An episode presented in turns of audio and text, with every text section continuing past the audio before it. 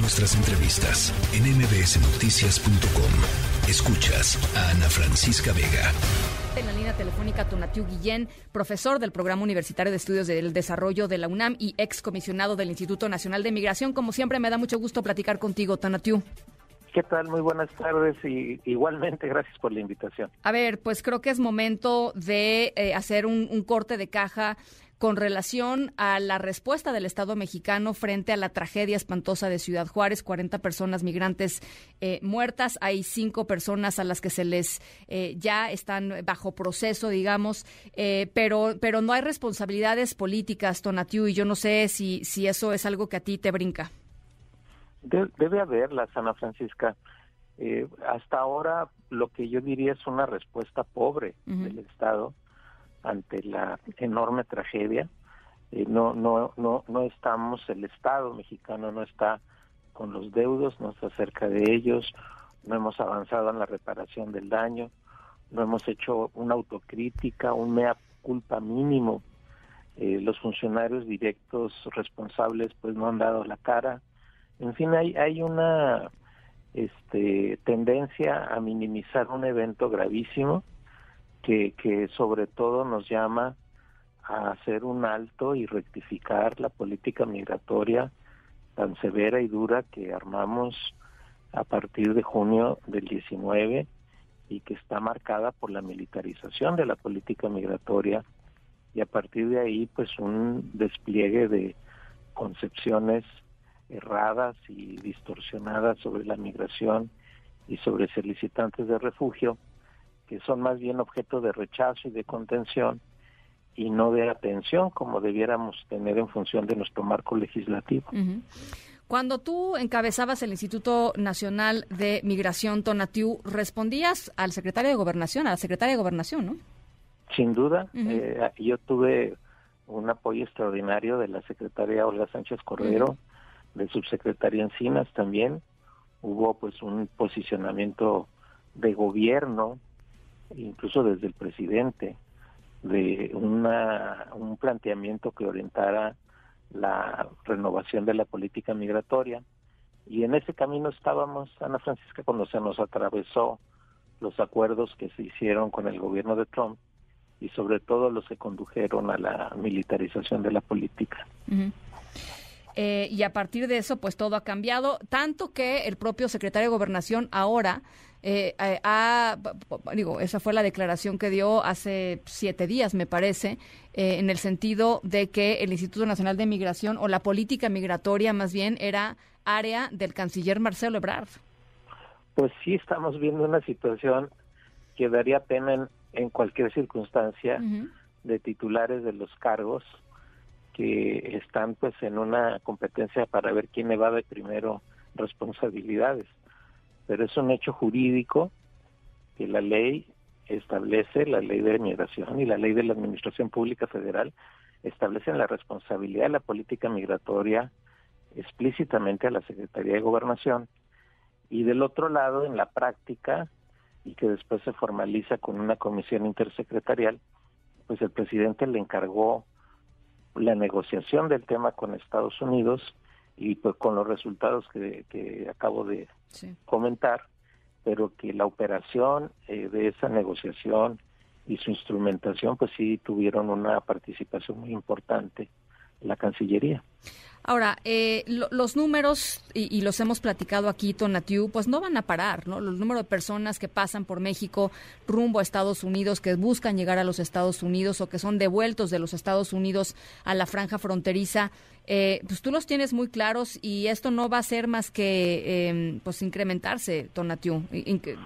Estamos en una coyuntura que, que, que se mueve a gran velocidad, Ana Francisca, el, el cierre del año 22 fue en números fue el más alto en la historia. O sea, con eso, para que nos quede claro, los más grandes de la historia. Más de 2.5 millones de encuentros, como llama la policía fronteriza, con, con extranjeros en su frontera sur de Estados Unidos. Ese, ese número pues es eh, impresionante y con flujos también de muy diversos lugares, especialmente del continente americano, eh, países que no registraban grandes cifras, pues de pronto tuvieron saltos impresionantes, como Venezuela, Cuba y Nicaragua, que tampoco aparecía en el mapa como, como fuente importante hacia el norte, y de repente superaban a, Guatemala, Honduras y El Salvador sumados. Cada una de esas nacionalidades superaban esos números. este, hay cambios también recientes ahora entre enero, febrero eh, y marzo de, en, en, estas cifras, pero el hecho es que tenemos grandes, grandes números y también hay que agregar y tomar conciencia y sobre todo ser muy, muy explícitos en esos, que en estos últimos semanas y meses ya los mexicanos somos el 40% del total. O sea, solamente por congruencia tendríamos que tener una actitud, de, pues, en función de, esos principios que queremos para los mexicanos en el exterior, pues para los extranjeros en México. Claro. Eh, hablábamos hace unos días con una, eh, una mujer que se dedica eh, venezolana que se dedica aquí en México eh, a, proteger a sus eh, digamos, a tratar de ayudarlos, a hacer una red de apoyo. Y, nos decía pues las condiciones deplorables en las cuales estaba este centro de detención migratoria en Ciudad Juárez, como lo hemos platicado también con otras personas migrantes de otros lugares también. Pero lo que yo decía en esa ocasión, Tonatiu, es que a ver, eh, eh, eh, quizá no, hay todavía una estrategia global, digamos, de, de, implementación de una política humanitaria, en fin, pero no tener ni siquiera agua para que beban los migrantes dentro de las estaciones migratorias Tonatiu, eso pues ya raya para mí en la crueldad, no no tiene que ver. No, es literal, es literal. por eso es que el evento de Juárez describe pues el punto extremo de, de, crueldad, de inhumanidad en la relación entre personal del instituto y las personas a las que están en su responsabilidad. O sea, son, son puntos extremos, pero no son puntos extremos que están encadenados a un contexto mayor, que es el de esta política migratoria pues severa, pues militarizada. Entonces no, no ocurren estos gestos inhumanos en, un campo sereno, ¿no? Ocurren dentro de una secuencia de eventos a los que hay que sumar actores locales, en particular en Juárez, como fue el presidente municipal y la policía municipal, que por semanas se habían dedicado a agredir de manera ilegal a migrantes y solicitantes de refugio. Entonces, eso es una realidad y evidentemente los, los espacios de de, estación, de estaciones migratorias y, estaciones complementarias de este perfil, pues han estado deteriorados de, mucho tiempo y, creo que ahorita están en una condición particularmente crítica, como ha sido evidente, inhumana en, ese, en muchos sentidos, pero eh, yo no apostaría por, por que el tono fuese hacia mejores estaciones sino el tono debiera ser hacia la no necesidad sí, claro, Claro, claro, no, por supuesto. Entonces, ese, eso es importante subrayar y, y permíteme agregarlo especialmente por qué. Y es que en los últimos par de años, sobre todo, poco más, el perfil de la población en tránsito por México dominantemente es de solicitantes de refugio. Y por consiguiente, la institución que debe estar en la vanguardia y en el liderazgo y en el diseño de estrategias de su atención es la Comar. Y no el INM y mucho menos la Guardia Nacional.